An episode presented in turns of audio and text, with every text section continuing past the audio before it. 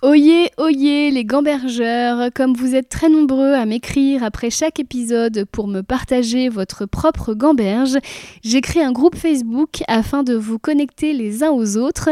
Ce groupe s'appelle Gambergeland, c'est un groupe privé. Pour en être, il suffira de répondre à une petite question et de vous engager à n'y insulter personne. J'ai voulu créer une safe place pour nous, souvent très sensibles et qui nous posons beaucoup de questions. Au plaisir de vous y retrouver. Mon premier spectacle, je joue très rapidement, les choses s'emballent quand même assez vite avec euh, l'arrivée de Bref.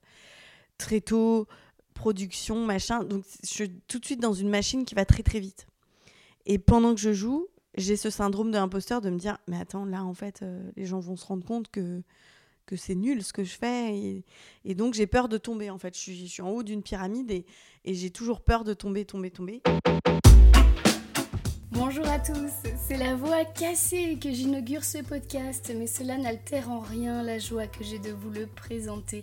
Je m'appelle Christine Bérou, je suis humoriste, auteur et je voulais depuis longtemps parler de littérature avec les gens qui m'inspirent. Le principe de ce podcast est simple, je demande à mes invités de me faire lire un livre qui les a marqués, afin que nous puissions en parler ensemble. Pour ce premier épisode, c'est mon amie Bérangère Krief, actuellement en tournée avec son spectacle Amour, qui ouvre le bal. Elle a choisi de me parler de créativité à travers le livre d'Elisabeth Gilbert, Comme par magie, Ensemble, nous avons évoqué le syndrome d'imposture, la gestion de la critique et les étiquettes qu'on aime à mettre ou à porter. Quoi de mieux que ces thèmes pour commencer cette nouvelle aventure, ce podcast auquel vous serez, je l'espère, fidèle. Il n'est pas exclu que votre écoute soit interrompue par une page de pub dont je n'ai pas choisi le contenu, mais dont, sachez-le, la moitié des bénéfices sera reversée à la ferme des rescapés, refuge pour animaux dont je suis marraine. Bon épisode. Bonjour Bérangère. Bonjour Christine. Alors c'est fabuleux, on est euh, dans ton salon avec Joe, ton petit chien. Mon petit chien, oui. Qui peut se réveiller d'un moment à l'autre et participer. Et participer de manière euh, sonore euh, à, cet échange. Même si elle n'a pas lu le, livre. Oui. alors donc tu es auteur, humoriste, mm. comédienne. Voilà.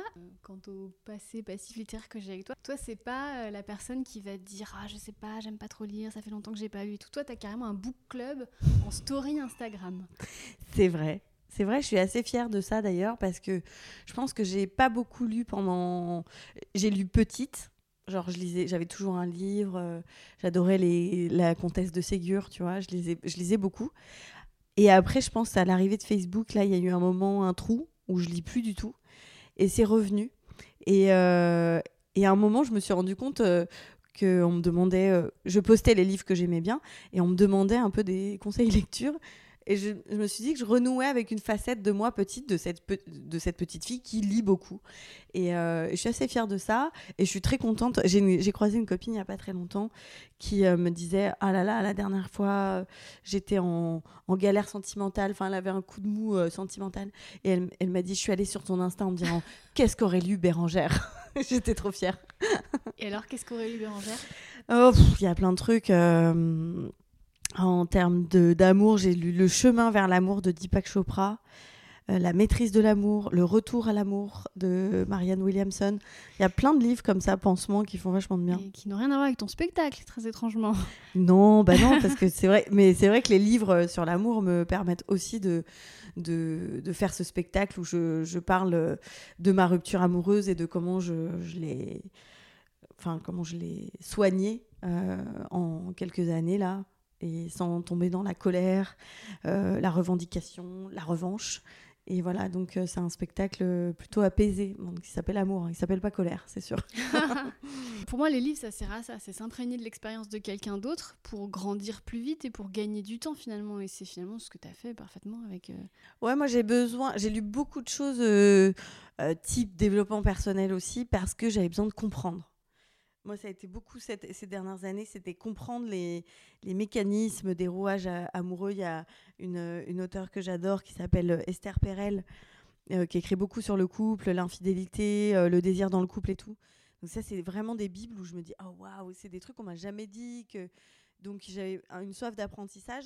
Après, aujourd'hui, j'ai lu tellement de, trucs, des fois, j'ai envie de lire un roman, tu vois, et j'ai du mal aussi à me mettre dans des histoires, de pas forcément euh, lire pour apprendre, euh, de lire pour le plaisir, de lire pour, euh, euh, je sais pas comment dire, sans, sans, sans qu'il y ait un intérêt à- à- par la suite. C'est juste dans le divertissement. Ça, j'ai du mal à Parce que tu as une culpabilité à lire un truc entre guillemets pour rien?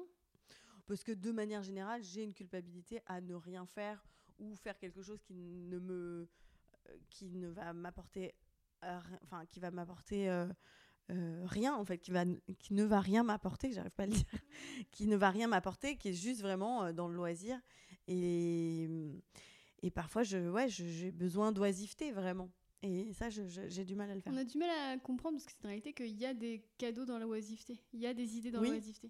Ah bah je vois, euh, je te dis là, je, je- je recommence euh, à essayer de... J'ai une, coach qui m'a dit non mais là en fait c'est... un- Je peux même pas lire, je peux même pas écouter un podcast, je peux, tu vois, je peux pas... J'ai la boîte crânienne pleine. Donc hier j'ai fait ça, mais j'ai coupé mon portable pendant deux heures et ben j'ai une idée euh, en fin de journée, tu vois, il y a eu une idée qui est venue. Euh, une idée comme, euh, comme dans le livre dont on va parler. Mais en fait, en deux heures de je coupe mon portable, déjà la machine se remet en route. Donc imagine si je laisse mon portable éteint deux jours. Tu vas nous écrire Je un vais... chef-d'œuvre. Mais ça va être fou. Mais le prix concours, hein, le Molière, le Oscar. non, mais voilà, le ois- l'oisiveté. Et j'ai rien fait de spécial. Je suis restée sur mon canapé et vraiment, c'était tout ce dont j'avais besoin. Quoi. Toi, t'as rien fait de spécial, mais ton cerveau. Bah, c'est déjà, il a arrêté de penser, il a arrêté de répondre à des messages, il a arrêté euh, son interaction avec le reste du monde, quoi. Et justement, donc, tu m'as fait lire, mais tu m'as fait relire en vérité, comme par magie, d'Elisabeth, euh, je sais même si c'est Gilbert ou Gilbert. Donc, pour la replacer, c'est l'auteur du fameux livre adapté au cinéma Mange Prix M, que Mhm. tu as lu aussi ou pas du tout? Je l'ai pas lu le livre. J'ai vu que, que le film que j'ai beaucoup aimé. Tout le monde a vu que le film. Non, mais si, il y a beaucoup de gens qui l'ont vu, lu ce livre. Mais je l'ai pas lu, c'est vrai. Eh, c'est marrant. Et, euh, Toi, et- tu l'as lu? euh, en diagonale, vraiment? Euh, Parce que j'ai pas, je, je suis pas rentrée dedans. Ouais. J'avais Mais t'avais vu le film Bah oui, donc j'étais un peu. Après, c'est un peu dur, je trouve. Et dans le livre, on voit pas Guillermo del Toro euh, torse nu. Ouais. C'est. Guillermo del Toro Euh, non, c'est pas lui Bah tu vois. C'est Javier Bardem, non? Ah putain, je les confonds tout le temps. Ouais. Ok. Benicio del Toro et. Javier Bardem. Ah merci, tu vois. hein. Euh, et donc, euh, et, et c'est intéressant parce qu'elle parle justement de ce best-seller un peu comme une malédiction. Elle dit c'est la pire chose qui pouvait m'arriver parce que derrière la pression est trop forte. Mm, mm, et est-ce que toi, t'as ressenti ça avec ton premier spectacle qui avait quand même cartonné et derrière devoir dire maintenant j'arrête de jouer et maintenant je vais devoir faire un autre? Ouais. Euh, J'ai pas ressenti ça pour le deuxième parce que pendant le premier, j'avais ressenti un peu ça. C'est-à-dire que euh, le premier arrive, mon premier spectacle, je joue. très rapidement, les choses s'emballent quand même assez vite avec euh, l'arrivée de Bref. Très tôt, production, machin. Donc je suis tout de suite dans une machine qui va très très vite. Et pendant que je joue, j'ai ce syndrome de l'imposteur de me dire mais attends là en fait euh, les gens vont se rendre compte que que c'est nul ce que je fais et, donc j'ai peur de tomber en fait je suis, je suis en haut d'une pyramide et, et j'ai toujours peur de tomber tomber tomber donc j'ai comme je, je, je résous toujours les problèmes dans lesquels je suis je suis passée par la sophro et le travail sur moi pour comprendre euh, pourquoi j'avais un trac euh, destructeur, euh, que je n'appréciais pas ce métier que j'avais choisi et qui était, enfin, qui était dans de très bonnes conditions et le succès était là, etc. Donc des choses positives. Donc pourquoi je vis un enfer alors que tout est positif? Donc j'ai travaillé là-dessus. Et donc quand il s'est terminé, j'avais tellement bossé sur moi que j'étais plus du tout le même personnage que euh, comment dire j'étais plus le même personnage que je jouais. C'était comme si je mettais un costume de quelqu'un d'autre. Donc j'ai pris trois ans après pour euh, en, en arrêtant ce spectacle et j'ai fait un peu comme euh, comme par magie. J'ai fait autre chose quoi. J'ai eu envie de vivre de pas vivre C'est là que t'es en, en Australie? Ouais, c'est les, les mois qui ont suivi, je suis allée en Australie. J'ai- fait des choses euh, d'humain, en fait. Donc, euh, donc j'ai pas eu ce truc, euh, parce que quand j'ai commencé à re-avoir des idées, finalement, c'était des idées tellement adaptées à moi que j'avais le plaisir. Donc, j'ai pas eu tant peur que ça, parce que ce livre, justement, j'avais un peu appliqué aussi les, les, les préceptes de Comme par magie. J'avais beaucoup plus travaillé cette méthode. Euh, du coup, j'étais pas dans un truc où j'avais peur de. J'avais pas d'attente. En fait, moi, j'étais OK avec mon spectacle. Et donc, euh, peu imp- si les gens n'aimaient pas, je me remettais pas en question parce que moi je savais que il venait profondément en moi. Je sais pas si c'est clair. Ouais, c'était authentique. Mais en fait, quand c'est ta source, je sais pas, c'est comme si je, je chose du 37. Personne ne peut réfuter le fait que je fasse du 37. C'est ni bien ni mal. Donc je fais du 37. Donc c'est comme ça. Et donc il y avait un peu un truc comme ça de je vais vous présenter cette histoire. Je l'ai tellement bouffée dans tous les sens, mûri, retravaillée, etc. Que bon, bah vous pouvez ne pas aimer, mais c'est mon histoire. Voilà. Et je vous la présente de la manière qui me semble la plus juste. Donc il y avait un socle beaucoup plus fort et, euh, justement euh, j'avais j'avais vécu ma, ma, créativité différemment pour ce, pour ce spectacle. Et ça rejoint un peu ce qu'on disait avant de commencer l'enregistrement. On parlait d'un autre livre qui est Le pouvoir de l'instant présent. Et tu me disais une chose très juste sur euh, la critique et les compliments. Oui, c'est vrai que euh, dans le pouvoir de l'instant présent, il parle beaucoup aussi de. Enfin, surtout quand on travaille sur soi, on a, très envie de plus être sensible à la critique, à ce que pense l'autre de nous, euh, dans le négatif. Mais dans le pouvoir de l'instant présent, il parle effectivement de se dire je ne suis impacté ni par la critique, ni par la louange. C'est-à-dire que même si tout le monde me dit que c'est génial, euh, en fait, peu importe. Moi, c'est ce que je fais, en fait, un peu dans un truc de travailleur, quoi. Voilà, je, produis mon travail, je, fais ce que j'ai à faire. Après, que vous trouvez ça génial ou nul, ça m'impacte pas. Parce qu'il y a une source euh, euh, interne solide. Alors, je te dis pas que j'en suis là non plus. Hein. Je suis très flattée quand on me. Mais je me dis, je suis flattée voilà, finalement, ce n'est pas un besoin que j'ai, que tout le monde trouve ça génial. Et parfois, je pense que même euh, des gens, euh, euh, on peut dire des gens très, très, très dans le succès. Alors, j'en ai aussi, mais tu vois, je pense à des gens, par exemple, comme Angèle, Aurel San, tu vois, des, grosses figures où là, tu te dis, mais tout le monde les aime, c'est un truc de fou. Je pense que eux aussi, des fois, ils se disent, mais.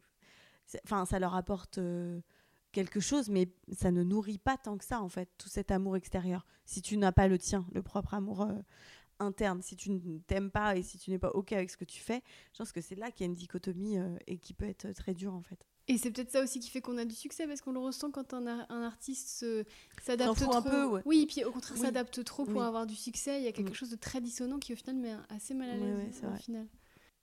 Ouais, du coup, le deuxième spectacle, je me suis libérée justement de.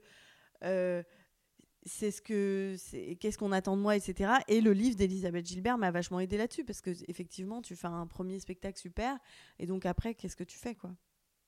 Il y a une notion qui est, euh, qui est prédominante dans ce livre, c'est la notion d'autorisation. Et il y a un passage très fort dans ce bouquin euh, qui ressort souvent, c'est je, moi je vous la donne l'autorisation. Si vous voulez, si vous avez besoin d'une autorisation pour créer, je vous la donne. et, euh, et c'est vrai que du coup, quand on lit ça, on se dit mais c'est vrai que j'attendais l'autorisation de qui? Et elle soulève un point très important, c'est que on a encore plus besoin d'autorisation quand on est une femme. Est-ce que toi tu l'as ressenti ça? Bah, moi, j'ai eu l'autorisation par mon père. Donc, je pense que j'ai eu beaucoup de chance à cet endroit-là. Parce que je me rends compte que mon père. Euh, donc, moi, je viens d'une famille euh, d'entrepreneurs. En fait, mes grands-parents ont, monté une entreprise en couple avec ma grand-mère, qui avait une, figure euh, féminine forte dans l'entreprise. C'est un couple créateur. Mon père et ses deux sœurs ont investi l'entreprise après. Donc, peu importe le genre, en fait, mon, mon père, ses sœurs il n'y avait pas de question de genre. On peut être chef d'entreprise et être une femme, c'est OK. Et, euh, et puis, dans sa manière euh, d'être avec moi, de m'écouter, à aucun moment, j'ai senti que euh, que le fait d'être une femme était un problème. Et je crois que ça m'a vachement aidée parce que du coup, j'étais pas, pas là-dessus. Mais je peux comprendre parce que à d'autres endroits, par exemple dans ma vie plus personnelle, mon père m'a pas adoubée en tant que femme, tu vois, dans, dans le côté alors c'est un peu bizarre de dire ça, mais de, me regarder et de se dire euh, que je suis une, putain de meuf, quoi, et que évidemment qu'on va m'aimer euh, parce que je suis super. Il va pas trop me le dire à cet endroit-là, mais j'ai la chance qu'il me le dise pour mon travail, ce qui est déjà beaucoup. Et, euh, donc, je sais que, que ça, ça m'a... J'y ai pensé il y a pas très longtemps. en fait, je peux tout faire. Quand je lui parle, je lui pose beaucoup de questions, il me donne beaucoup de conseils. Ben, en fait, ça n'a pas d'impact. Donc ça, c'est cool. Mais je le souhaite à tout le monde parce qu'en fait, en vérité, euh, si on d'un coup on, se met dans le corps d'une femme, donc machin. Là, moi, vraiment, je, je me suis pas dit ouais, euh, c'est peut-être un peu beaucoup. Est-ce que je peux faire ça et tout? Non, à chaque fois que je lui dis, il me dit bah ouais, carrément. Donc c'est mmh. Et euh, bah merci pour ce partage, c'était beau. Euh, Il y a aussi une notion qui est, qui est intéressante. Alors, il faut savoir que c'est un livre, pour ceux qui n'ont pas lu, qui a été écrit un peu avec de, de l'instinct et des, des croyances un peu mystiques. Donc, on adhère, on n'adhère pas. Et alors, euh, ce qu'elle croit, euh, Isabelle Guibert, c'est qu'il y a euh, des muses dans les murs qui sont autour de nous, que les idées volent, qu'elles se transmettent. C'est un peu comme un virus, mais en bien. qu'on peut se Mm. refiler des idées. C'est-à-dire que si moi, en fait, elle pense que si moi j'ai une idée qui couve et qu'en final je m'en occupe pas, là on est dans ton salon, je peux te la refiler et toi tu peux dans un Ouais. mois en parler, dire Ah, c'est marrant, bah, tiens j'ai dû te la refiler. Mm.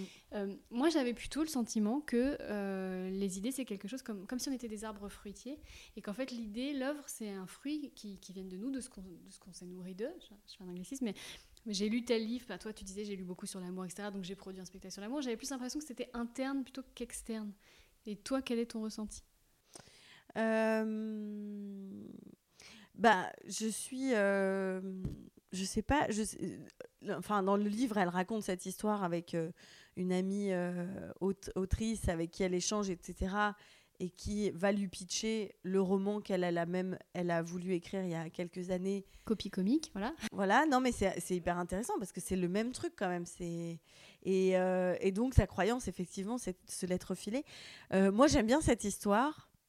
Euh, j'aime, en fait, surtout dans, ce, dans cette notion-là, ce que j'aime bien, c'est de se dire j'ai une idée, parfois j'ai une idée, et puis je vais pas eff- effectivement la nourrir. J'en ai eu plein des idées que j'ai pas été au bout.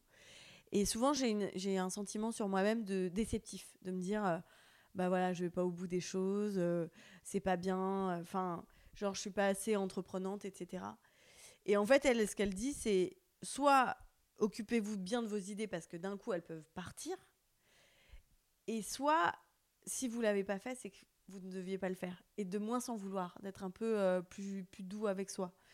Et, euh, et ça me l'a fait en fait. Je me suis dit, ouais, effectivement, c'est une manière de voir ce, ce fruit. Ça peut être, tu vois, l'image du fruit, j'aime bien.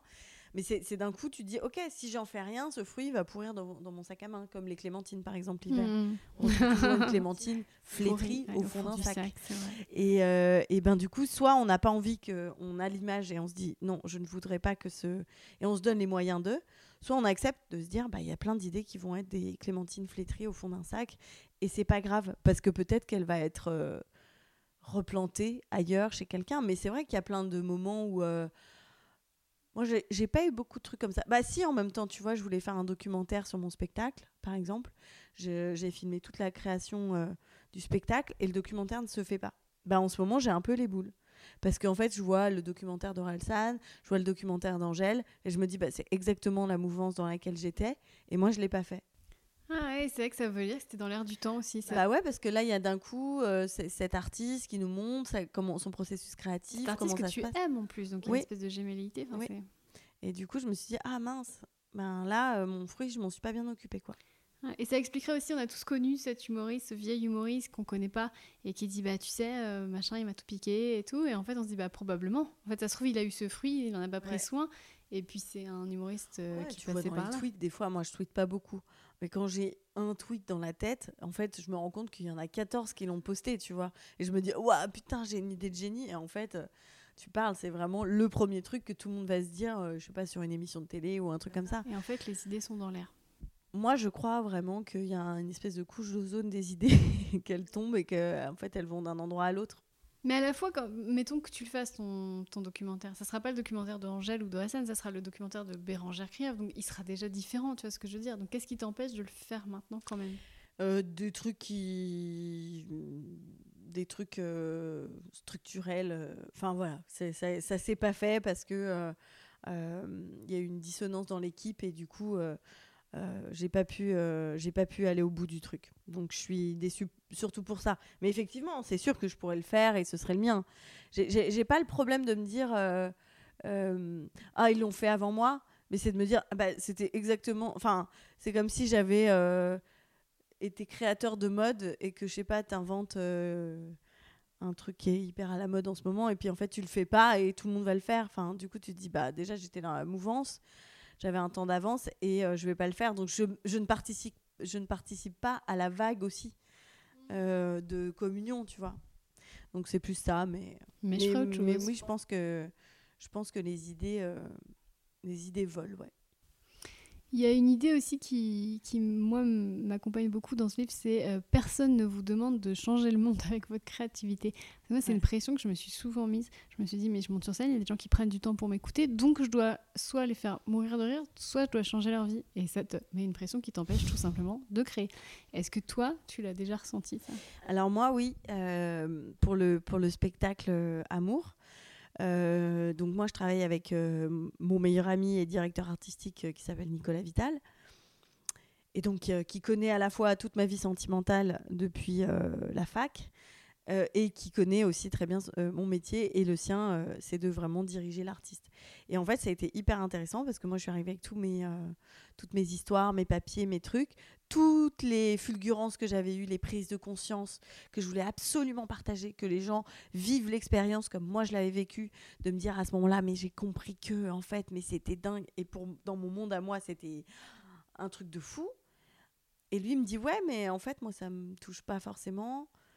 Euh, en fait, là, tu viens me dire, il faut que tu penses ça. Et, et, et le travail qu'on a fait ensemble, ça a été vraiment de dire, je raconte une histoire, je plante des graines, mais je me libère de la façon dont ça va être perçu. Et aujourd'hui, dans le spectacle, je me rends compte que en racontant mon histoire, je fais écho à celle des autres, aux gens qui sont là. Et donc, euh, je, je parle par exemple de mes grands-parents, bon, bah, chacun va penser à ses grands-parents. Je parle de ma mère qui est un peu mère poule, euh, euh, qui, qui m'a beaucoup couvée, protectrice. Bon, bah, ça fait écho à, beaucoup de mamans, aux mamans, à celles qui pensent à leur mère. Euh, je fais écho à une rupture. Bon, bah, ça fait. Et en fait, du coup, les histoires se mélangent. Et d'un coup, j'impose pas mon style, j'impose pas ma vision, mais d'un coup, je permets aux gens de, de, de laisser de la place à leurs histoires. Et si je devais imaginer, je pense que dans la salle, si on avait un, un filtre euh, euh, énergétique où on voyait ce qui se passe, je pense que d'un coup, tu as, plein de pop-up avec plein d'histoires de gens et, ça crée une ambiance euh, que j'adore en fait, parce que d'un coup, tout le monde est avec moi, mais tout le monde est avec lui en fait. Et, c'est plus fort que de dire moi j'ai compris ça et je vous l'apprends. Et ça, c'est très dur parce que au début de mon spectacle, dans l'écriture, c'était ça. Je disais là, j'ai compris ça et je veux dire ça et j'étais très euh, très autoritaire et dans le contrôle. Et quand tu lâches le contrôle de ce qui va se passer dans la salle, là il peut se passer un peu de magie, je trouve. Mais mais c'est très étrange aussi de raconter son histoire très personnelle et de se dire que ça va faire écho alors que tu es au plus près de toi. Ça c'est le, le, singulier qui devient universel. Euh, pour moi ça c'est de la magie parce que mais on est le miroir de, des autres en fait. Donc moi, je fais un office de miroir. C'est à travers moi, les gens se voient eux comme, euh, comme moi, je me vois aussi à travers des gens. Une relation amoureuse, c'est ça, c'est un miroir. Donc quand tu as compris que l'autre, c'était un miroir de toi, ça, c'est un moment euh, assez fort, quoi. Donc du coup, je, je, suis une espèce de grande un palais des glaces, euh, galerie des glaces à Versailles. à Versailles, et du coup, je laisse les gens se, se refléter, se voir, regarder des choses par leur prisme. Donc c'est voilà. Et au final, l'important c'est pas tant ce que tu dis, c'est ce que les gens comprennent. Oui, ils partent avec leur, leur truc, tu vois. Euh. Et puis si ça peut après. Euh, après, la magie, c'est que, voilà, par exemple, là aujourd'hui, euh, sur Instagram, il y a une nana qui a posté qu'elle elle, non, elle dit se retrouver avec soi-même et elle poste une photo de son dîner. Elle est dans un restaurant toute seule et elle va dîner toute seule et elle met hashtag retenir la leçon hashtag que j'ai pas du tout créé mais que je trouve génial. Et en fait, du coup, moi, j'ai pas du tout donné une leçon, mais en tout cas, euh, comme je parle d'amour de soi et de se donner à soi-même, être avec soi, qu'est-ce que c'est? Quand, quand tu dis, euh, quand je pars toute seule, les gens me disent mais tu t'ennuies pas? Je dis mais comment tu veux que je m'ennuie avec moi? Enfin, c'est quand même fou de se dire que tu peux pas, tu peux pas être en, ta propre compagnie. Moi, ça a été une énorme prise de conscience. Donc quand cette fille m'envoie ça en me disant j'ai été dîner toute seule et j'ai kiffé, merci bah là tu te dis bon bah c'est cool. Le, ma graine a été plantée, mais je peux pas être derrière chaque graine et dire c'est bon, c'est bon, vous c'est bon, vous avez bien compris, vous avez bien compris. Bah non, tu fais pas de, de, l'élevage intensif. Non, voilà. voilà. Toi, t'es bio. Oui. Petit producteur. Et il y a aussi la notion de perfection, tu vois. Et moi, je, je, je, je l'expérimente en ce moment même avec ce, ce podcast, parce que tu vois, j'ai l'habitude de la scène, on a démarré ensemble, donc euh, j'arrive à, à, faire des prestations dont je suis contente. Mais là, ce podcast, tu sais, je suis, euh, suis très, très euh, sur les sons, les trucs, les machins. J'ai très peur de délivrer un son mauvais ou médiocre, et j'ai déjà fait des enregistrements ou qui sont pas aussi qualité que je voudrais, et les gens me disent des trucs tellement intéressants. je dis, oh zut, le son est pas comme je voudrais. Et merci de m'avoir fait relire ce livre, parce que du coup, elle m'a dit, elle m'a redit, Elisabeth Gilbert, en fait, c'est pas grave. En fait, si le son il est bof, bah c'est pas grave en fait. Mets-le. Euh, donc merci. Est-ce que toi aussi t'as ressenti des fois, bah c'est pas parfait, mais c'est ce qui, c'est ce que j'ai créé à, à l'instant T. Donc, prenez. Euh, oui, oui, oui. Euh, après, dans le spectacle, je l'ai souvent expérimenté et, et c'est assez magique parce que, par exemple, euh, moi, je, je suis pas très, cal... j'ai pas beaucoup d'endroits où je suis assez rigide, où il faut que ce soit euh, calé, etc. Enfin, je dois en avoir quand même, mais mais sur scène, en fait, euh, ça a été tellement magique, tous les moments où il se passe un problème, et que toutes les fois où il y a eu un problème, on a fait, enfin, la, séance est devenue unique. Et je te dis une connerie, genre je, joue en tournée, puis d'un coup, il euh, y a, je dis, je te dis une connerie, c'est pas une connerie, c'est une anecdote, mais et donc il y a, je sais pas, un moment, je dois avoir euh, un, un, faisceau lumineux sur moi, c'est un effet de lumière, on appelle ça une douche, donc la, la douche doit m'éclairer, et le truc marche pas. Donc je blague avec mon régisseur, et puis je sens une effervescence, et puis il m'envoie Bernard derrière que j'entends passer, qui va bricoler un truc, donc ça serait éteint. Et donc en fait, euh, je lâche l'affaire. Euh, si je m'énerve en disant oui, du coup mon effet, nan, je perds, je passe à côté. Là, on a fait des blagues. Je dis Bernard, touche plus à rien. Et les gens sont morts de rire. Et d'un coup, on vient un moment, on est dans l'instant présent, on est là, tous ensemble. Et, et, et, ce spectacle, comme il peut exister à d'autres moments, puisqu'il est écrit, que les gens le savent bien, que tu poses ton spectacle et que tu, que tu vas le jouer à Mulhouse ou à, ou à Guingamp de la même manière, d'un coup, là, ils ont, ils ont accès à un truc qui, qui n'existe pas. Et que même toi, tu sais pas. Et donc, l'énergie est, réveillée. Donc, souvent, je, je suis pour, en fait, euh, euh, les, même les gens de la technique. Euh, euh, là, j'ai travaillé avec une costumière, elle était, euh, elle était en stress que ça se passe bien. Je dis, tu sais, si ça se passe mal, c'est pas grave, en fait, je vais faire une blague, etc. C'est la manière dont, euh, dont tu vas récupérer ce truc-là. Euh, je sais pas comment expliquer. Moi, moi j'en veux pas à quelqu'un qui se trompe. J'en veux à quelqu'un qui, qui s'en fout de s'être trompé. Tu vois Mais je pense que l'énergie de rattraper, elle, elle, elle, va passer. Donc, je pense, pour moi, le, le, le spectacle vivant, c'est imparfait. Et c'est aussi un peu kiffant quand ça l'est quand quelqu'un intervient, quand il y a un rire bizarre, quand tu entends une porte, un bruit que tu connais pas. Ou moi j'ai joué, il y a la pluie parfois sur le toit. Donc tu es là, euh, on m'entend plus. Enfin, tu vois, il y a vraiment une grosse pluie battante. Les enfin, parapluies de Cherbourg, quoi. Ah, mais vraiment, tu te dis, mais alors attends, vous l'entendez autant que moi. Enfin bon, voilà. Euh, donc sortir de ça, ça c'est plutôt assez fort. Enfin, en tout cas, moi j'aime bien cette émotion-là, euh, un moment de tomber sans filet. Euh, mais est-ce qu'il y a des endroits Oui, il y a des endroits au tout début, j'étais, je voulais tellement que ça se passe bien. Effectivement, le son, euh, les micros, quand tu démarres et que tu, au départ, je jouais sans micro, puis d'un coup, tu as un micro, alors machin, il s'enlève, donc tu es en stress et, tu passes à côté de ton truc, quoi. Ça peut être euh, la technique, en fait, je pense que c'est, c'est quand même un, un endroit où, quand c'est pas ton métier en plus, tu te sens perdu. Je pense qu'il y a ça aussi dans le. Je, je sens pas que tu as une envie de contrôle. Je sens plus que tu as un manque de, de, de connaissance d'un truc et donc tu ne sais pas euh, comment ajuster. Tu n'as pas le, la, la, platine. Alors que quand tu joues, tu sais euh, moduler, en fait, parce que tu as l'expérience. Mais du coup, dans la saison 2, tu seras au J'espère. euh... Il y a aussi, un, j'ai un petit désaccord avec euh, Elisabeth Guillard, c'est qu'elle elle refuse totalement, dans le processus créatif, la notion de souffrance. Et euh, je suis pas d'accord avec elle, parce que moi je sais que j'ai produit probablement ce que j'ai de meilleur parce que j'ai morflé. Et est-ce que c'est aussi ton cas que tu le ressens? Alors, je, comprends ce que tu veux dire, mais je pense qu'il faut comprendre. Enfin, Elisabeth Gilbert, pour moi, elle dit qu'on n'est pas obligé de créer dans la souffrance. Euh, moi, évidemment, tout mon spectacle n'est que le fruit né d'une énorme souffrance euh, liée à ma, à ma rupture. Euh, le processus créatif, c'est de dire j'ai envie de faire ça. Euh, moi, je te dis, j'ai quasiment toutes mes idées sont venues en Australie parce que j'étais en oisiveté totale. J'étais toute seule à l'autre bout du monde. Je me suis pas dit je vais travailler, mais finalement, comme mon cerveau était complètement libre, bah, j'ai eu plein d'idées. Donc je me suis dit, je voudrais des costumes. Après, je me suis dit, ah, j'aimerais bien un décor parce que, euh, en fait, le décor, c'est parce que quand je, jouais en tournée, de changer de salle, moi je suis un peu comme un chat, tu sais, il faut que je visite tout le truc en escargot là pour, euh, pour bien connaître. Et donc, quand je suis dans une salle que je connais pas, quand je me retourne, en fait, chaque fois c'est différent, c'est très grand. Moi, j'aime les petits espaces. Donc, d'un coup, je, suis perdue. Et là, j'ai fait un petit décor qui est un petit écrin. Et en fait, cette, cette sensation-là a disparu. Là, je commence à tourner, tu vois. Et donc, cette sensation-là a disparu, puisque chaque fois que je me retourne, c'est le même décor. J'ai ma petite moquette et je suis dans mon, dans mon truc.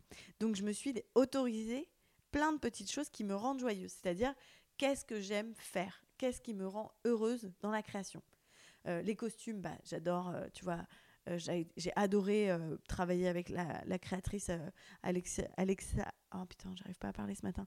Alexia Crisp Jones, qui est une super costumière, avec qui j'ai eu un échange génial parce que je lui ai donné mes idées. Et elle, elle me dit Attends, moi je pense à autre chose et ça, j'adore. Et donc, en fait, en m'autorisant tout ce qui me faisait du bien et me mettre dans quelque chose de confortable pour moi, je ne suis pas dans une création de souffrance. En revanche, quand je décide de faire du cerceau aérien, il y a une souffrance physique euh, déjà énorme. Il y a euh, beaucoup de pleurs parce que euh, j'ai peur de pas y arriver, parce que je suis hors de ma zone de confort. Je veux dire, il y a, une souffrance par rapport au texte, il y a une souffrance euh, dans le travail, dans la, mise en place. Ça, je pense que ça fait partie du jeu. Mais s'autoriser à se dire j'ai envie de faire ça, j'aime faire ça, ça, ça me rend joyeuse, c'est en ça qu'elle enlève la souffrance. On n'est pas obligé d'être on n'est pas obligé de venir de se faire larguer, d'habiter dans un truc où il n'y a pas de chauffage pour écrire la putain de belle chanson. Ce qui arrive souvent, hein. C'est vrai, il y a plein de. Mais on n'a pas fait exprès. C'était un fruit qui, a poussé à ce moment-là. Voilà, si, si, ça vient à ce moment-là. Mais on n'est pas obligé de souffrir euh, pour avoir des choses à créer. Je veux dire, euh, moi, le spectacle, ça a été deux années euh, plutôt, plutôt, plutôt joyeuses, tu vois. Euh, et j'ai beaucoup moins créé, par exemple, l'année dernière, où j'étais pas très bien, en rupture, malheureuse. J'ai enfin, pas, pas eu envie de créer, j'étais pas bien. Alors que quand je suis bien, quand je suis. Et surtout s'autoriser à se dire. Euh, bah, c'est s'autoriser. Et je pense que ça vient, ça vient aussi dans la créativité et dans la vie, mais de se dire, en fait, ça, j'aime pas faire ça. Ça me produit aucun, aucun plaisir. Je te dis une connerie. Par exemple, là, je me rends compte que pour un, date, je déteste aller au café et me retrouver face à quelqu'un que je connais pas. Ça me pétrifie. Donc je pourrais me dire oui, prends sur toi, euh, tu vois. Et en fait, euh, en travaillant avec mon, hypnotiseuse, en fait, elle me dit peut-être que vous n'aimez pas ça, peut-être que vous pouvez faire autrement.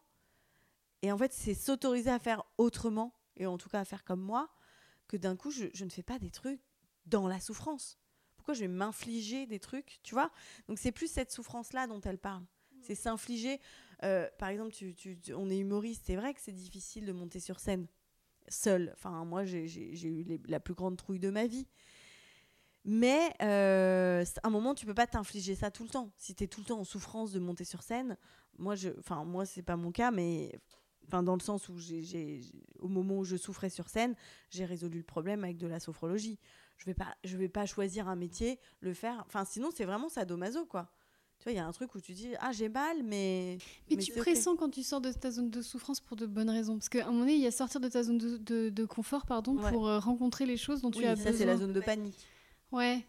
Mais tu sais, moi, quand je commençais à apprendre à écrire il y a 10 ans, que c'était dur, tu sais, les moments où tu te prends des bides, où vraiment tu rentres chez toi, et tu dis, mais je suis pas marrante, c'est horrible et tout. J'avais lu un livre fabuleux, c'est La ballerine de Saint-Pétersbourg d'Henri Troya, qui raconte comment une ballerine devient ballerine et qu'elle enlève ses ballerines le soir, elles sont en sang, et qu'en fait, elle n'a pas le choix parce qu'elle doit passer par là. Et en fait, je m'étais dit, bah, cette souffrance-là, en fait, la souffrance de ma discipline, de mon art, de celle que j'ai choisie, en fait, je la veux. Tu vois ce que je veux dire? Mais c'est pas la souffrance. Oui, mais c'est pas la souffrance de création, ce que tu dis. C'est la souffrance de ton travail. C'est ça, oui. Parce qu'en en fait, c'est, dans... à quel endroit tu mets la souffrance? Si ta souffrance, elle est dans ton bureau, quand tu es en train d'écrire ton sketch, et que euh, quand ton idée arrive, c'est, tu vois, c'est dur. Là, c'est, c'est cette souffrance-là qui est pas nécessaire. La souffrance émotionnelle. Voilà. Mais la souffrance d'après de, de, faire un spectacle, c'est difficile. Euh, moi, euh, j'en parle beaucoup. Moi, je suis fascinée par une chose et je trouve qu'après le Covid, là, il y a beaucoup de gens qui ont envie de changer de voie. Parce que là, on parle de création, mais pour moi, ça parle à plein de gens dans leur vie, en fait. On n'est pas obligé de vouloir devenir artiste. Et elle le dit, hein, on n'est pas tous là pour être peintre, euh, sculpteur, etc. Mais, mais ça, ce qu'elle dit dans le bouquin, ça s'applique à tout le monde. Et moi, je suis fascinée par une chose en ce moment, c'est ces gens que je rencontre qui, je sens, ont envie de changer de métier, envie de changer de branche, mais ne savent pas vers quoi, comment faire. Et, ça, ça, me passionne. Franchement, je pourrais faire des stages et réunir des gens et essayer de trouver ensemble des solutions pour comprendre ce qui les fait kiffer dans la vie, ce qui les rend joyeux de manière naturelle. Et je trouve qu'elle elle l'explique bien. Et tout ça pour te dire quoi? C'est que j'ai perdu mon idée. Ça se passe dans la joie et pas dans la souffrance émotionnelle.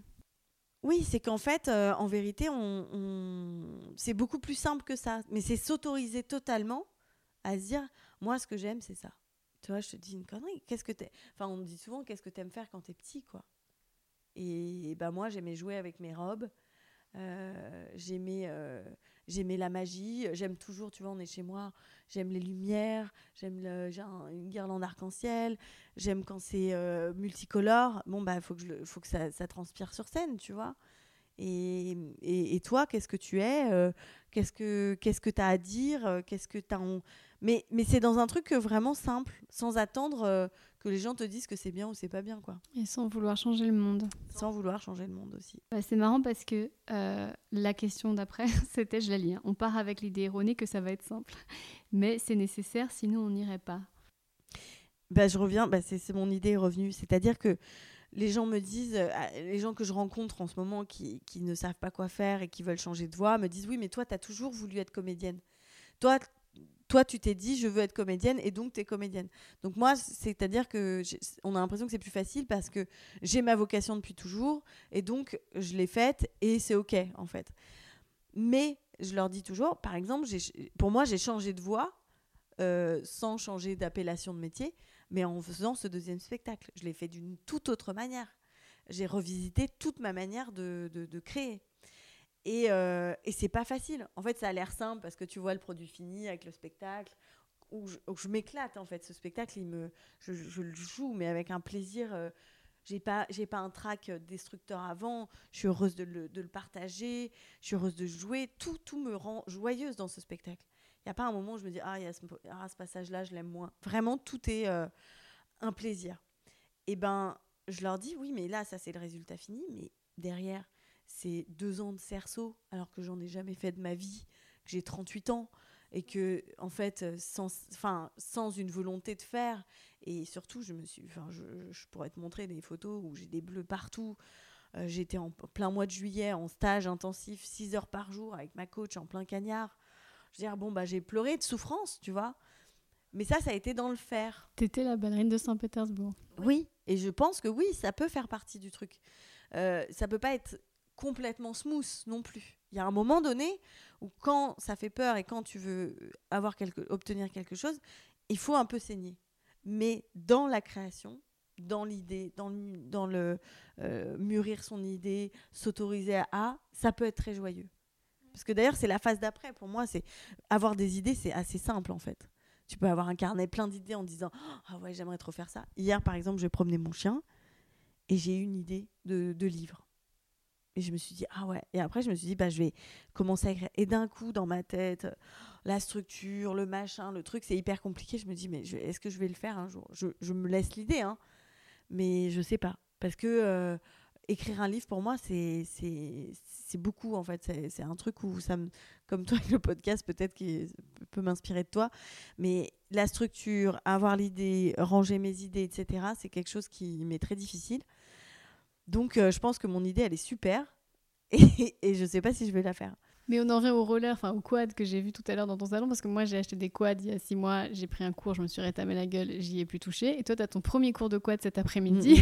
Mm, mm. Peut-être que je vais plus y toucher. Hein. Mais je suis sûre que non, parce que toi, tu m'as encore montré un hématome tout à l'heure en faisant du surf. Toi, es dans la... il y a de la joie dans la souffrance physique, excuse-moi. Oui, non, et je me suis dit ça avec le cerceau parce que franchement, euh, ça fait très très mal. Et, et, je, je, crois que passer par le corps, c'est vraiment très important pour moi. Après, peut-être que je suis plus un husky euh, qui a besoin de courir et de se dépenser dans son corps que un chihuahua qui est peut-être plus dans un panier. La meuf fait des, des métaphores canines. Mais, mais ce que je veux dire, c'est que, c'est que d'ailleurs, en Australie, j'avais fait une liste de une espèce de wish list de mes désirs les plus profonds, les trucs que, que j'ai jamais vraiment fait. Cette liste, elle est improbable. Il y avait changer mes casseroles. Tu sais, c'est Pas changer tes expériences malheureuses. Les, les vraies casseroles, les, les casseroles. cuisine, oui, oui, les casseroles de cuisine parce que tu sais, tu les as. C'est pas un truc que tu as envie de te racheter, mais elles sont vieilles et tout ça. Donc il y avait racheter des casseroles. Il y avait vivre au bord de l'eau. Et il y avait l'intitulé était m'offrir un corps de rêve, qui n'est pas vraiment l'intitulé juste. En tout cas, c'était être dans mon corps, être bien dans mon corps. C'est-à-dire euh, euh, faire assez de sport, mais pas faire du sport pour faire du sport. C'est être actif dans. Et en fait, le fait de faire du cerceau, c'est pas juste un- une, idée, c'est qu'en fait, pour moi, dans ma matrice, et ben d'un coup, j'ai un rendez-vous physique avec mon corps toutes les semaines, et donc je suis obligée d'être en lien avec ce corps et, de l'écouter, ce qui n'a pas toujours été le cas. Donc tu vois, il y a une corrélation hyper forte sur le fait que je fasse peut-être des trucs physiques, mais c'est des challenges, des stimuli qui sont importants pour moi. Mais ça veut pas dire que en fait tout le monde doit faire ça. Je pense que chacun a son. C'est quoi ton stimuli à toi de, de qui, qui correspondrait peut-être à moi, mais là tu fais un podcast, c'est exactement la même chose que d'aller faire un cours de roller pour moi. Alors peut-être, moi j'ai fait plein de trucs que j'ai fait une fois puis j'ai arrêté. Tu vois ce que je veux dire? Donc en fait, c'est quoi ton stimuli qui fait que d'un coup tu te challenges et que tu vas au bout du truc? Mais ça, il y en a, on en a plein, on en a tous. Et le surf et le roller, ça a l'air très sympa, mais il y en a plein en fait. Moi, j'adore les gens qui apprennent une nouvelle langue, euh, tu vois, qui vont faire de la poterie. euh, euh, Il y a plein de, plein de nouveaux trucs à faire en fait. On laisse un petit temps pour nos auditeurs de, réfléchir avec eux-mêmes. À leur stimuli. à leur stimuli. Euh, super, on arrive à la dernière partie euh, de cette émission. Euh, J'ai mis des citations du livre, comme par magie, dans cette petite Mhm. tasse, et je vais te demander de les lire et de les commenter. Voilà. Alors, le truc sinon. Mais ne cédez jamais à l'illusion de croire que vous avez besoin de la bénédiction de quelqu'un et encore moins de sa compréhension pour produ- produire votre œuvre. Et souvenez-vous toujours que le jugement que les gens portent sur vous ne vous concerne pas. Bah ouais, dans le mille, Elisabeth. Euh, effectivement, euh, ben, tout est dit. Qu'est-ce que je peux dire de plus que ça? Les gens, en fait, il y aura toujours des gens pour ne pas aimer ce que tu fais. Euh, là, tu vois, par exemple, pour moi, il y a des gens universels.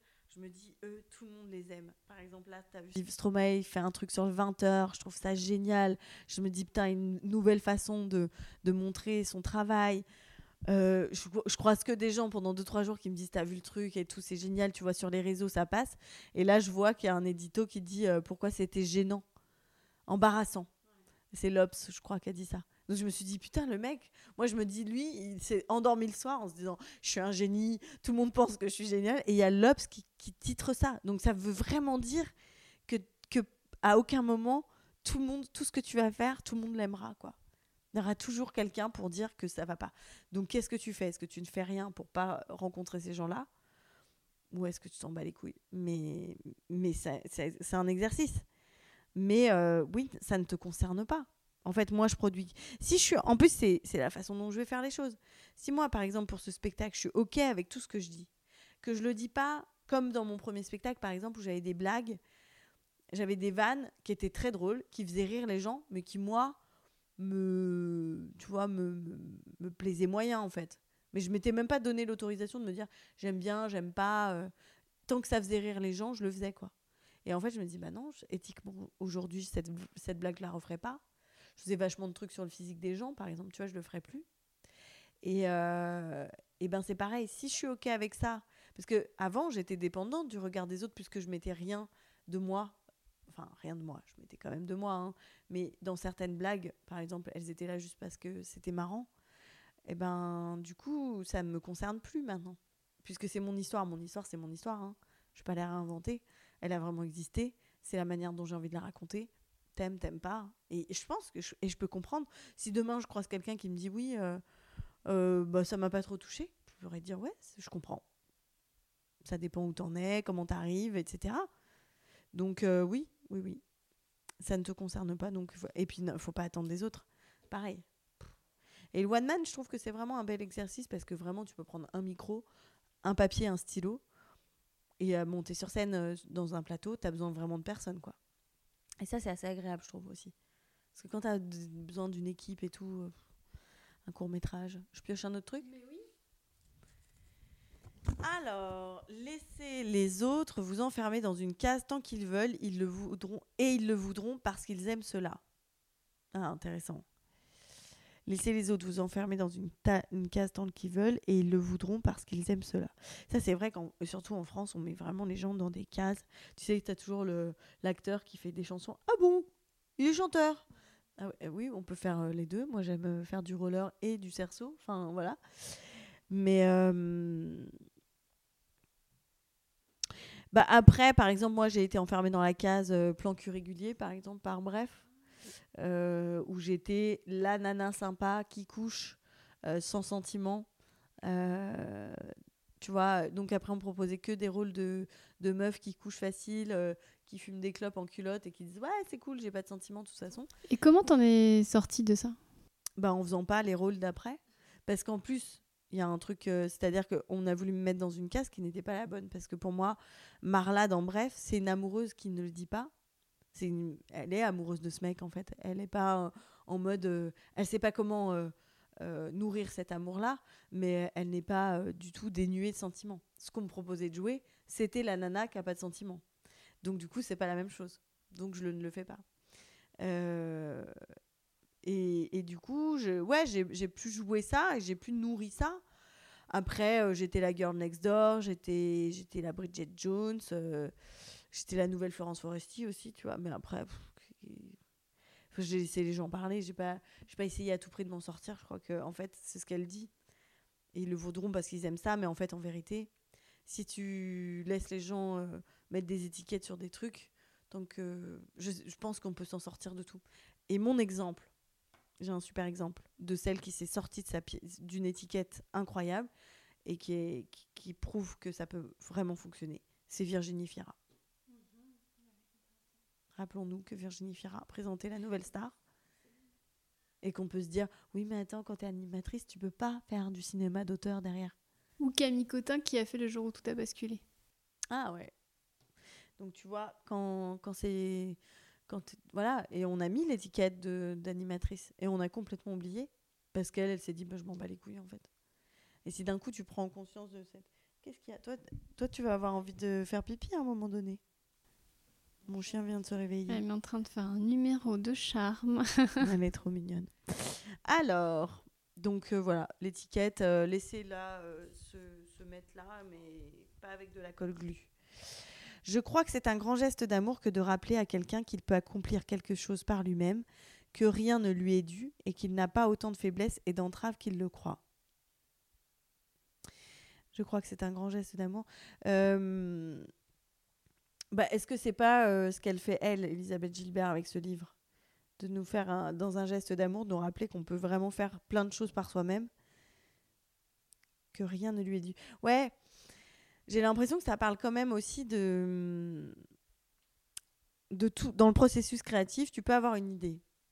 Alors j'ai une idée et puis après je me dis euh, euh, il va falloir que je rencontre des gens qui me disent oui c'est bien cette idée continue donc je vais chercher une validation je me dis que je peux pas y arriver tout seul. Et je me dis que euh, en fait si ça fonctionne pas euh, je comprends pas en fait. Parce que moi j'ai quand même produit un travail. Et en fait là j'ai pas de résultat. Donc qu'est-ce qui se passe? Et là, j'attends mon dû. Et là, on devient un peu aigri. Et après, on dit bah oui, mais parce que euh, oui, mais c'est parce que moi, en fait, euh, j'ai ça. Puis en fait, c'est difficile. Tu sais, c'est comme on dit euh, oui, mais il faut connaître des gens dans ce métier. oui, mais moi, tu vois, mais, j'ai 38 ans, je peux pas y arriver maintenant. En fait, d'un coup, on se donne des excuses qui font que on, on explique pourquoi ça ne fonctionne pas. Et, et ben, si c'est un grand geste d'amour, rappelons-le. Hein, mais c'est vrai que pour moi, il y a une gratuité aussi dans la création. C'est-à-dire que je vais faire mon truc parce que je suis, je suis joyeuse de le faire, pas parce que les autres vont devoir aimer ce que je fais, vont devoir adouber ce que je fais.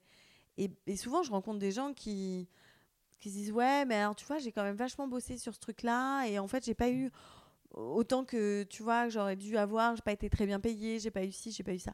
Moi, je peux te dire mille boulots que j'ai fait gratos et où j'en ai retiré quelque chose. Pour moi, on ne perd jamais rien à faire quelque chose si on est heureux de le faire. Bien sûr que si ça vous plaît pas de le faire, ne le faites pas. Mais par exemple, je te donne un exemple, j'ai joué dans une pièce, bon, j'étais plus jeune, mais j'ai joué dans une pièce, c'était tous les vendredis soirs, j'avais un tout petit rôle. C'est une pièce euh, pas du tout marrante. Je trouvais que l'actrice principale était géniale, donc la regarder jouer, c'était super. La metteur en scène, elle ne me calculait pas.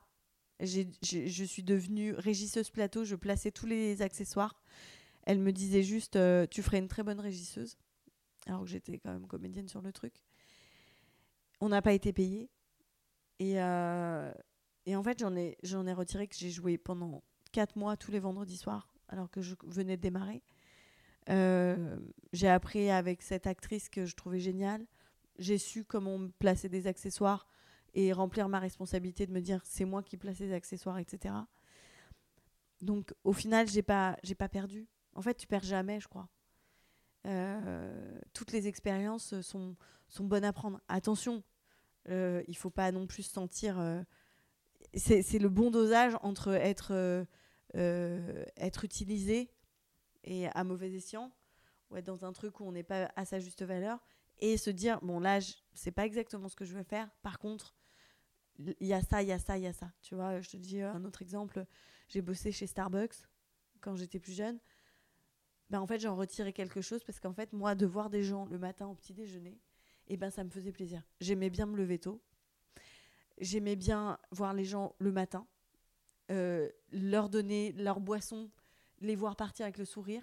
Ça me faisait plaisir. Je voyais souvent les mêmes gens qui venaient de faire leur footing et ils avaient leur habitude. Ça me faisait plaisir. Euh, voir des gens toute la journée, ça me fait plaisir. Enfin, ça, ça, remplissait quand même des cases, alors que c'est pas le métier que j'avais choisi de faire.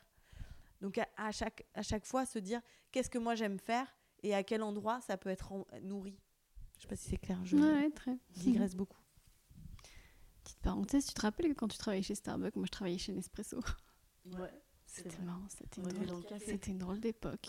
on était dans le café avec toutes les deux. Mais, mais j'ai adoré en fait. Je sais que ça me procurait beaucoup de joie alors que j'aurais pu me dire putain les bouches, je me lève hyper tôt, je suis dans un truc, je fais des cafés, euh, tu vois. Et en fait, j'ai souvenir d'un truc très joyeux. Bonjour, machin. En plus, l'éthique de, enfin, l'époque de, Starbucks, c'était vraiment de dire, on est là, on est joyeux en fait. On n'est pas là pour euh, servir des cafés en faisant la gueule. C'est drôle parce que moi j'étais dans l'aigreur. Moi j'étais au Nespresso des Champs Élysées. Il y avait tous les acteurs et les acteurs. Il y avait Marianne Delterme. Tu vois qui c'est? Qui est magnifique, c'est une actrice, euh, et elle venait tout le temps acheter ses capsules d'espresso, et je voulais être elle, en fait, j'étais jalouse. et toi, t'étais dans, dans la joie, Starbucks. Ben ouais, mais même euh, quand j'ai fait la caisse du café-théâtre euh, de, de, du bout, en fait, en vérité, je voulais faire, je voulais faire comédienne, tu vois, mais je faisais la caisse. Mais j'adorais voir des gens. En fait, moi, rencontrer les gens, c'était vraiment le truc qui me faisait kiffer. Alors, autre citation. La perfection est impossible à atteindre. C'est un mythe, un piège, une roue pour hamster où vous vous épuiserez à tourner jusqu'à la mort. C'est pour que je te la redise par rapport à ton podcast Oui, oui j'ai écouté de toutes mes oreilles. Ah bah oui, c'est sûr que c'est. Il faut être. Euh, il faut être, comment dire, euh, exigeant avec son travail, se, aller au bout de des choses. Mais parfois, c'est vrai que moi, je me dis toujours, alors moi, j'ai, je, range un peu les, les gens dans, dans, avec des étiquettes, pardon, mais pour moi, il y a des artistes euh, qui sont. Qu'est-ce que tu manges? Qu'est-ce que tu manges, Joe? Je vais aller voir parce que je ne sais pas ce qu'elle. On a presque fini, Joe. Je te rends ta maîtresse. Non, je me dis toujours, par exemple, il y, a des, y a des artistes que je connais qui sont euh, très perfectionnistes. Tu sais, ils ont un truc où la lumière, machin, ils voient tout. Euh, je me dis, ils ont un œil sur tout et tout je me dis putain mais moi je suis euh, hyper laxiste en fait tu vois. Parce que moi je, donne ma confiance au régisseur. Les lumières je regarde jamais. Enfin j'ai un œil dessus mais je, délègue assez bien dans le boulot. Et je me dis ouais mais tu vois je, je suis pas une battante je suis pas je suis pas perfectionniste. Et je me demande je n'ai pas la réponse mais je me demande est-ce que quand tu es ultra exigeant comme ça est-ce que tu es heureux de jouer? Non, je le dis. il y a un truc pour moi où tu passes quand même un peu à côté d'un truc. C'est ça. Euh, de la joie, en général. Alors que souvent, en fait, quand même, même, faut faire l'exercice dans l'autre sens. Mais quand tu rencontres quelqu'un, moi, je suis toujours bouleversée par quelqu'un, tu sais, de de timide ou qui, tu sais, qui surpasse son truc ou en fait, c'est touchant quand tu vois quelqu'un dans, dans, sa vulnérabilité. En fait, c'est le pouvoir. Bah, t'as as, lu Le pouvoir de la vulnérabilité? Non. Bah, je bah, regarde euh, sur Netflix L'appel au courage. Ça s'appelle L'appel au courage. C'est Brené Brown. Bon, c'est très à l'américaine. On est en mode brushing et tout. Mais elle parle de ce truc-là, de la vulnérabilité et du cadeau que c'est pour toi et pour les autres. C'est-à-dire que si tu es un espèce de droïde sans âme qui fait tout hyper bien, bon, mais euh, la faille. Alors après, ouais, je te dis, moi je parle beaucoup des chanteurs et des chanteuses parce que des fois je me dis, ouais, le mec il fait un, concert de ouf, tout est, tout est au cordeau, nanan, et ça, bah, ça te parle. Et en même temps, il y a, y a, quand même des, des, des, moments où tu sens la sensibilité de quelqu'un et, et ça fait partie du jeu. C'est là que passe la lumière. Et puis surtout, il faut apprendre. Il faut aussi s'autoriser à démarrer. Hé hey John a presque fini. On a presque fini. À vrai dire, euh, je lis une autre citation. À vrai dire, ils ont besoin d'enfermer dans des cases pour avoir l'impression qu'ils ont mis une sorte d'ordre rassurant dans le chaos de l'existence. À vrai dire, ils ont besoin d'enfermer dans des cases pour avoir l'impression qu'ils ont, mis une sorte d'ordre rassurant dans le chaos de l'existence. Je dirais que ça... Euh,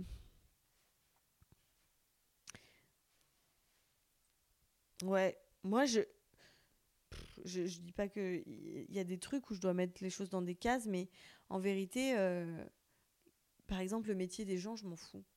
Tu sais, il y a des gens que tu te rends compte et tu dis, euh, euh, ça va, tu fais quoi dans la vie? Et en fait, souvent, des fois, je la pose pas la question, je me dis, ah, je suis pas sympa, je m'intéresse pas aux gens, mais parce que je m'en fous. En fait, que tu me racontes ta journée de travail, que tu me dises, ouais, là, donc là, j'étais sur un dossier, j'ai rencontré un client, tu vois, tu me racontes une anecdote, mais un intitulé, en fait, en général, pour moi, ça veut rien dire, quoi. Et, euh, et du coup, euh, effectivement, c'est rassurant pour les gens de se dire, donc ça, c'est les médecins, ça, c'est les artistes, ça, c'est les journalistes. Et en fait, chacun, parce qu'on se retrouve aussi dans un groupe. Je pense que ce qui est rassurant dans ce qu'elle dit, c'est, c'est qu'en fait, tu, on va aussi enfermer les gens dans des cas, c'est aussi pour repérer ta famille. Parce que tu as besoin de ça aussi. Nous, tu vois, par exemple, en tant qu'humoriste, quand on se retrouvait tous ensemble, d'un coup, tu partages ce truc de gens tout seul qui monte sur scène avec ses textes et qui a peur tout le temps de se prendre des bides. Bon, bah, ça rassemble, tu vois. Donc, euh, oui, euh, je suis d'accord qu'on a besoin de faire ça. Euh, Haroun, dans ce même micro, a dit mot pour mot la même chose. Cette phrase, qu'est-ce que tu fais dans la vie?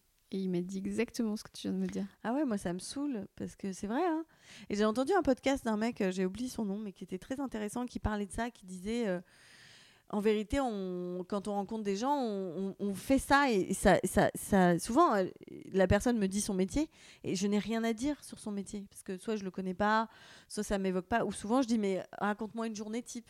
Ou peut-être qu'il y a des gens qui n'ont pas envie de partir de, parler de leur métier. Et donc il, dit euh, c'est très inhibant en fait dans la conversation de commencer par ça et de dire euh, qu'est-ce que tu fais dans la vie? Alors que tu pourrais dire euh, qu'est-ce qui, qu'est-ce qui te fait vibrer, euh, qu'est-ce que tu aimes faire, euh, qu'est-ce qui te rend joyeux, tu vois? je trouvais ça hyper intéressant. Et surtout, ça me déculpabilisait d'un truc, c'était de se dire non mais attends, moi je suis la meuf, je, ne demande jamais. Enfin, je le fais des fois par politesse en me disant il faut que ça se fasse parce que ça fait la fille qui s'intéresse pas. Alors que je peux m'intéresser à quelqu'un, mais d'une autre manière. D'ailleurs, dans mon spectacle, je dis c'est aussi Joe, pas le sac de Viens là. Mais parce que ça sent le chat. Viens là. Viens. Bah oui. il reste une citation. Et après, tu vas aller te promener. Pas le micro. Et donc, du coup, euh, moi, je, dis dans mon spectacle que je préfère euh, parler d'amour, ou en tout cas que les gens me racontent leurs histoires. Mhm. Ça, c'est un sujet universel. Tout le monde a une histoire d'amour à raconter. C'est de connaître les histoires d'un tel et tout, parce que d'un coup, tu as, accès à lui, en fait. Enfin, tu as accès à la personne, je trouve. Tout à fait. Je suis maman chien. Je suis maman chien. Allez, dernière citation. Cessez de traiter votre créativité comme si vous étiez un vieux couple là, las et malheureux, comme si c'était une corvée, une routine, et commencez à poser sur elle le regard neuf d'un amant passionné. Waouh. Bah waouh. Le non, lien mais entre l'amour et la créativité. c'est. Comment terminer mieux ce podcast Bah oui, c'est vrai, c'est comme une relation, quoi. Si ça te fait chier de faire ton spectacle, si ça te fait chier de jouer, si ça te fait chier d'aller à ton taf, ça te fait chier, c'est c'est pas, tu vas pas la nourrir pareil que si tu es heureux et que tu as rassemblé tous les trucs qui te rendaient heureux. Moi, ce livre, il m'a permis de faire ça. Vraiment, si je devais retenir un truc, c'est de me dire, pareil, tu vois, elle le dit, ça à un moment, je me rappelle plus comment, mais elle dit, moi, par exemple, j'écris, mais j'écris pas. C'est-à-dire que je suis rarement la besogneuse de l'ordinateur. Euh, je- je- je- j'écris sur mon truc, je, re- je le fais, ça, ça m'arrive de le faire. Mais pour moi, c'est beaucoup. Et en fait, dans ma manière de travailler, ben là, par exemple, avec Nico, euh, voilà, elle va faire pipi. Bon, bah. Donc Jo vient de faire pipi sur le tapis. Donc,